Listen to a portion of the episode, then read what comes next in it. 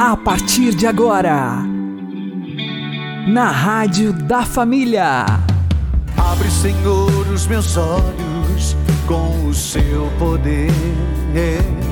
Caminhando com Jesus. Acredite, se Deus é por nós, quem será contra nós?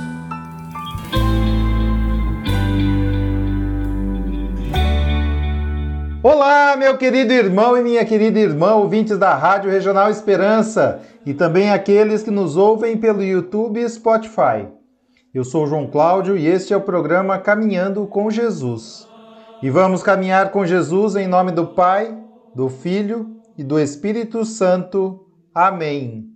Inspirai, ó Senhor, as nossas ações e ajudai-nos a realizá-las, para que em vós comece e para vós termine tudo aquilo que fizermos. Por Cristo Senhor nosso. Amém. Santíssima Virgem Maria, Mãe de Deus, rogai por nós. Castíssimo São José, patrono da Igreja, rogai por nós.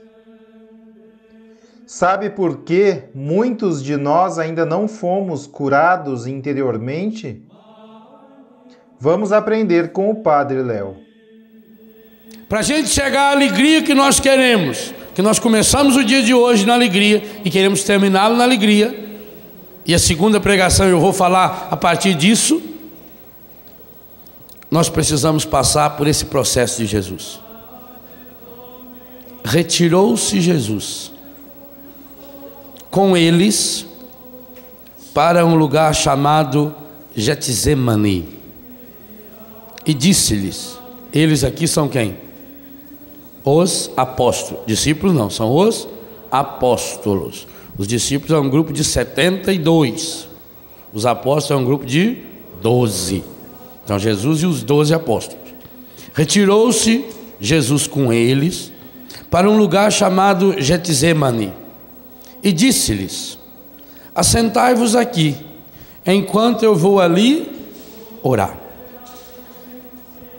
Tomando consigo Pedro e os dois filhos de Zebedeu. Quem são esses dois? Tiago e João. Então ele levou, Jesus foi com os doze apóstolos, mandou eles ficarem ali, e se vou ali rezar. E levou com ele Pedro, Tiago e João. Começou a entristecer-se. Jesus ficou triste. Eu falava ontem que a cura interior não é um processo de nos transformar em seguidores de Buda, em pessoas que não sentem nada, em vacina. Não. Começou a entristecer-se. Mais do que isso. E a angustiar-se. Se você ler esse mesmo tempo, esse trecho em São Lucas, São Lucas 22, 39, São Lucas diz que a angústia de Jesus foi tão grande que ele chegou a suar sangue. Você já suou sangue alguma vez? Então não chegou em angústia ainda, está muito longe. Jesus então começou a entristecer-se e a angustiar-se. Disse-lhes então: Minha alma está triste até a morte. Ficai aqui e vigiai comigo. Adiantou-se um pouco e, prostrando-se, com a face por terra, assim rezou. Gente, cada atitude de Jesus aqui é fundamental na, na nossa trilha da cura. Jesus retirou-se, já retirou com o grupo, depois se afastou um pouco mais com três, pediu ajuda para eles. Não pediu ajuda? Ficai aqui, vigiai comigo.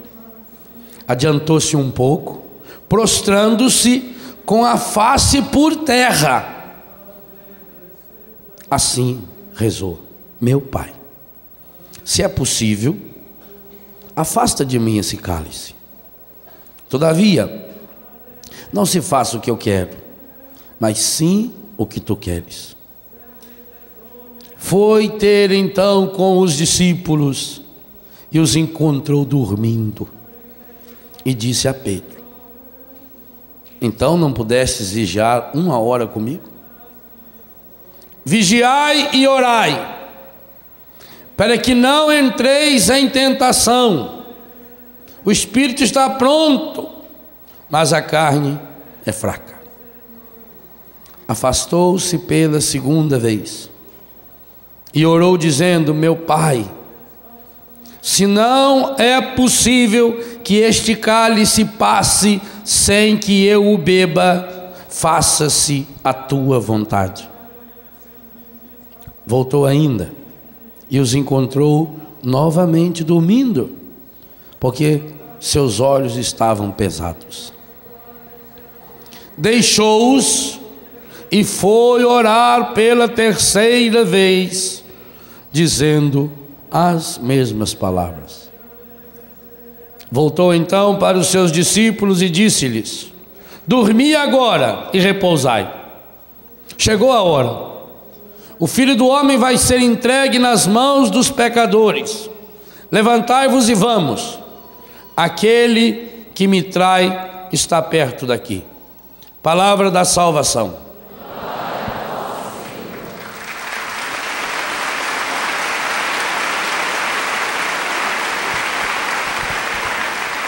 Eu penso que essa oração de cura interior que Jesus fez, porque essa oração é a grande oração de cura interior de Jesus. Não era cura espiritual, Jesus não precisava de cura espiritual, ele não pecou. Não era cura física, ele não tinha nenhuma enfermidade ali. Jesus fez uma profunda oração de cura interior, para nos ensinar também como fazer essa oração de cura interior. Sabe por quê? Muitos de nós aqui e aí em casa ainda não fomos curados? Porque nunca fizemos uma oração de cura interior seguindo o modelo de Jesus. É Jesus que diz para mim e para você: Eu vim para que você tenha vida e a tenha em abundância. É Jesus que em João 14,6 diz: Eu sou o caminho, a verdade e a vida. Ora, enquanto nós fazemos orações de cura interior, seguindo os gurus da nova era, nós podemos até sentir uma, uma paz, assim, um alívio interior um desabafo espiritual, mas isso não é cura interior. Cura interior é uma oração feita a partir de uma suprema angústia.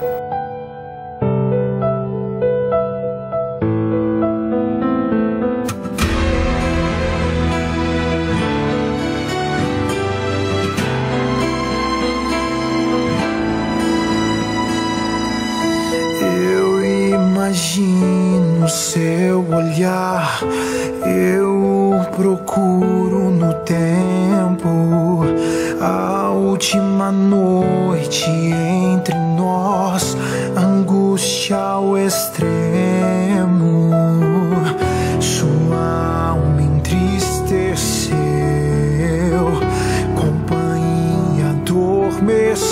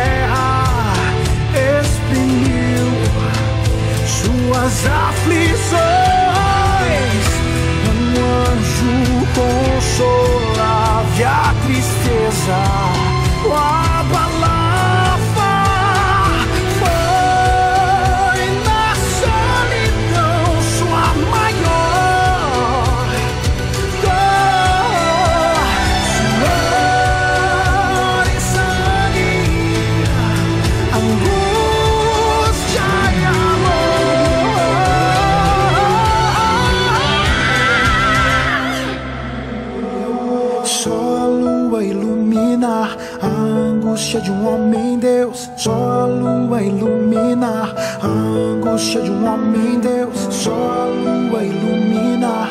A angústia de um homem Deus, só a lua iluminar. A angústia de um homem Deus, suor e sangue, angústia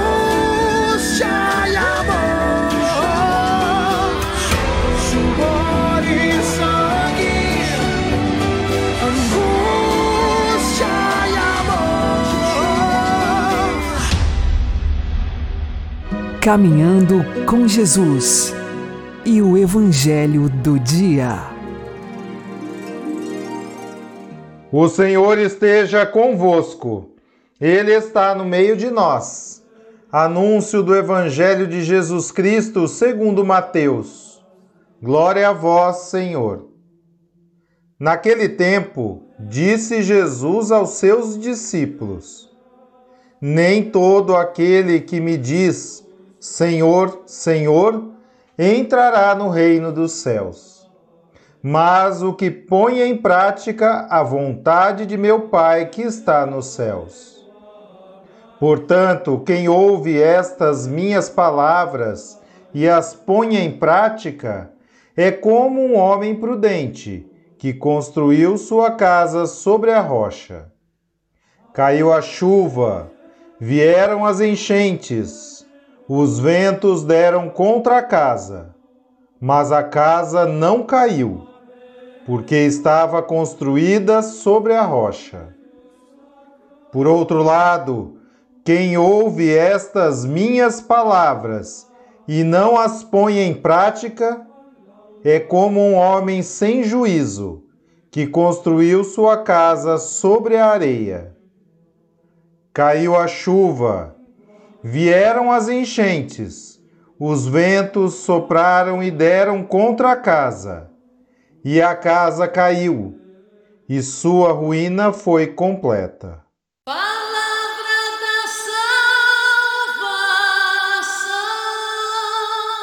Glória a vós, Senhor. Agora, a homilia diária com o Padre Paulo Ricardo. Meus queridos irmãos e irmãs, o Evangelho de hoje é a conclusão do famoso Sermão da Montanha. Ou seja, Jesus aqui quer nos colocar diante do desafio de que nós precisamos colocar a Sua palavra em prática.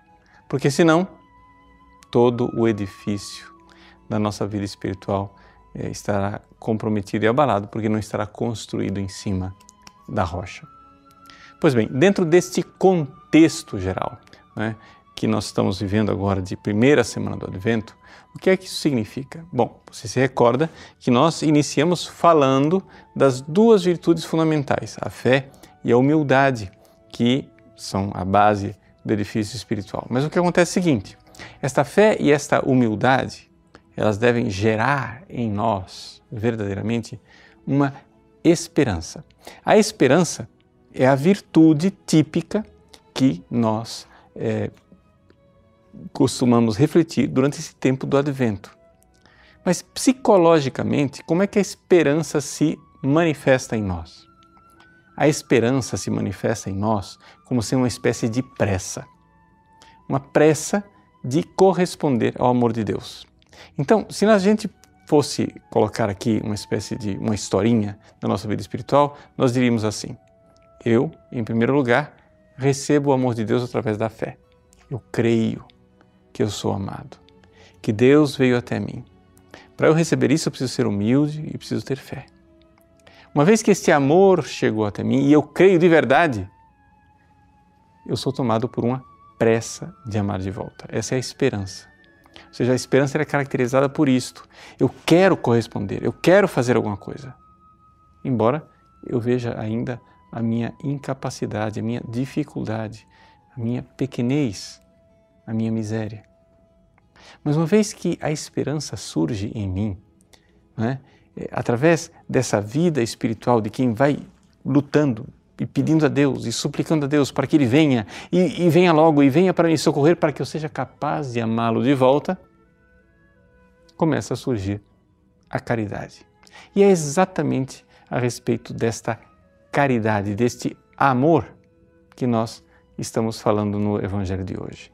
Não é, não é somente quem diz Senhor, Senhor, mas quem põe em prática a palavra de Deus. Nós estamos falando aqui que palavra é essa? A palavra da caridade, a palavra do amor. Veja que se nós olharmos para esta mensagem magnífica, extraordinária do Sermão da Montanha, nós iremos ver que no fundo, no fundo, o que resumiria o Sermão da Montanha é que Jesus está nos desafiando para o amor generoso. Ou seja, um amor que vai para além da lei estrita dos Dez Mandamentos. Ele quer que nós o amemos de volta e amemos generosamente a Deus. Mas nós, nós vemos que não temos condições. Nós vemos que nós não damos conta. Então é evidente que o Sermão da Montanha só tem sentido se ele for lido debaixo do primado da graça. Ou seja, do fato de que a graça de Deus é quem nos capacita para viver o que está ali. Existem certos intérpretes da Bíblia, geralmente protestantes, não católicos, que tendem a olhar para o Sermão da Montanha como um ideal inalcançável que simplesmente serve para dizer: olha, está vendo como nós somos pecadores? Era para ser assim, mas assim nós não seremos nunca.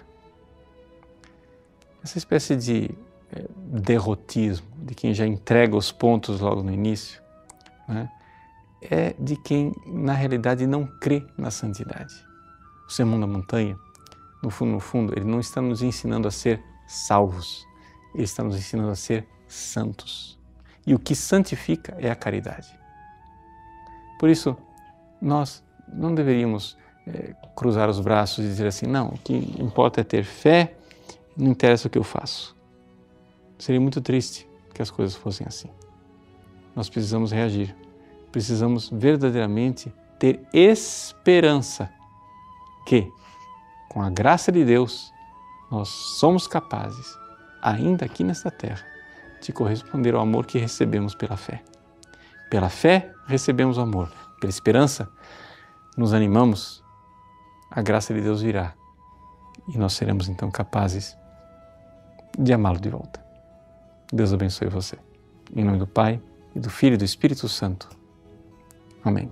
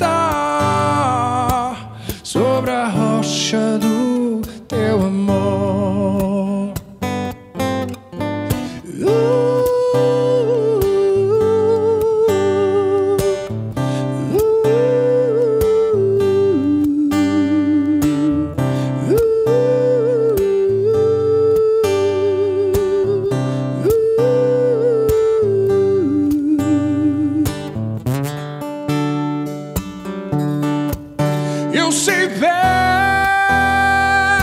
onde fundei minha casa.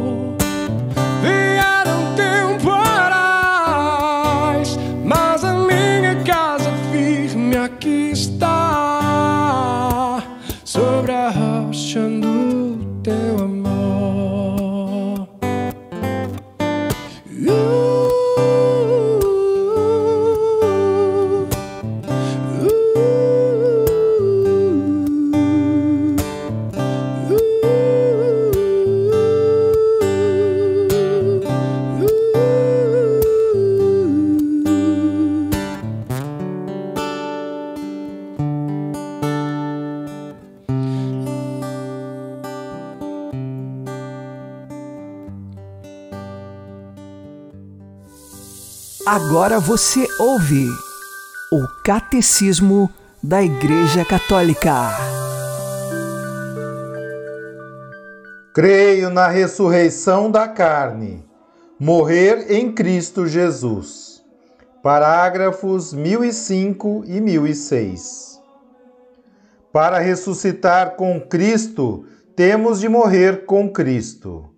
Temos de nos exilar do corpo para habitarmos junto do Senhor. Nesta partida que é a morte, a alma é separada do corpo. Voltará a juntar-se-lhe no dia da ressurreição dos mortos. É em face da morte que o enigma da condição humana mais se adensa. Num certo sentido, a morte do corpo é natural mas sabemos, pela fé, que a morte é de fato salário do pecado. E para aqueles que morrem na graça de Cristo, é uma participação na morte do Senhor, a fim de poder participar na sua ressurreição.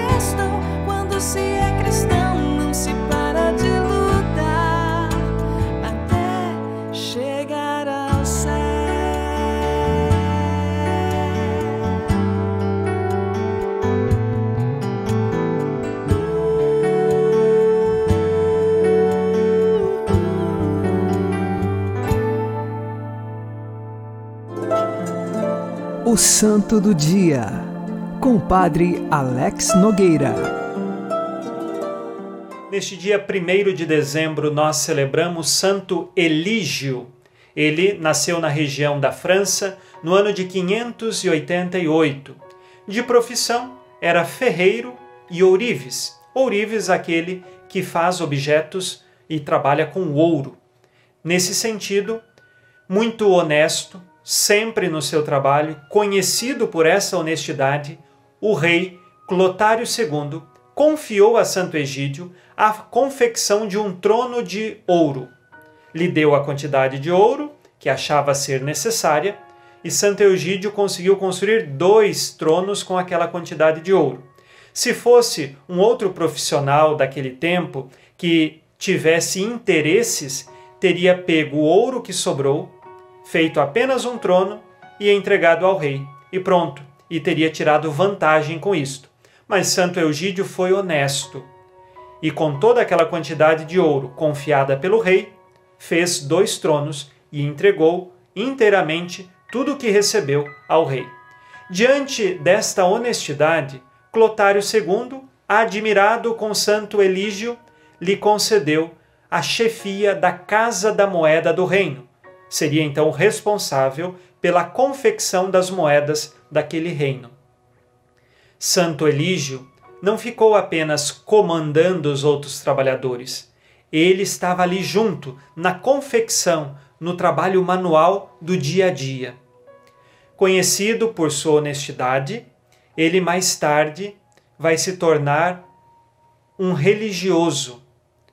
O rei morreu, ele decidiu a vida eclesiástica, abandonou o seu trabalho de ourives e também de ferreiro, e então, mais tarde, tornar-se-á bispo. E, como bispo, cuidou muito bem de seu povo. Fundou diversas igrejas e também mosteiros, algumas casas de acolhimento, e, nesse sentido, atento às necessidades de seu povo, foi grande evangelizador. Fez algumas missões também de evangelização fora de sua diocese e com um coração virtuoso manifestava santidade a todos que o procuravam. Lembrando que abandonou sua função de ferreiro e orives e agora se tornou um bispo virtuoso. Já o era na honestidade, agora o é na santidade de vida como bispo e pastor de seu povo. Nós pedimos a intercessão de Santo Elígio aos, aos ferreiros, aos ourives, mas também ele é padroeiro dos mecânicos. Nesse sentido, vamos fazer a nossa prece por esses profissionais e por todos nós que apresentamos nossas intenções nesta oração. Amém. Santo Elígio, rogai por nós. Abençoe-vos Deus Todo-Poderoso, Pai e Filho e Espírito Santo. Amém. Fique na paz e na alegria que vem de Jesus.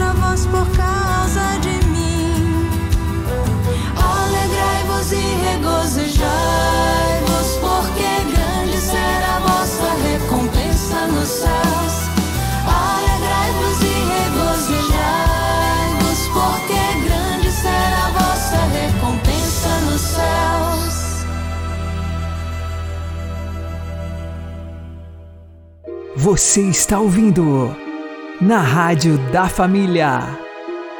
Caminhando com Jesus. Oremos. Despertai, Senhor, o vosso poder e vinde socorrer-nos. Apressai, misericordioso e propício a salvação que os nossos pecados retardam. Por nosso Senhor Jesus Cristo, vosso Filho, que é Deus convosco na unidade do Espírito Santo. Amém. O Senhor nos abençoe, nos livre de todo mal e nos conduza à vida eterna. Amém. e que Maria e José nos conduzam pelas mãos para que continuemos caminhando com Jesus.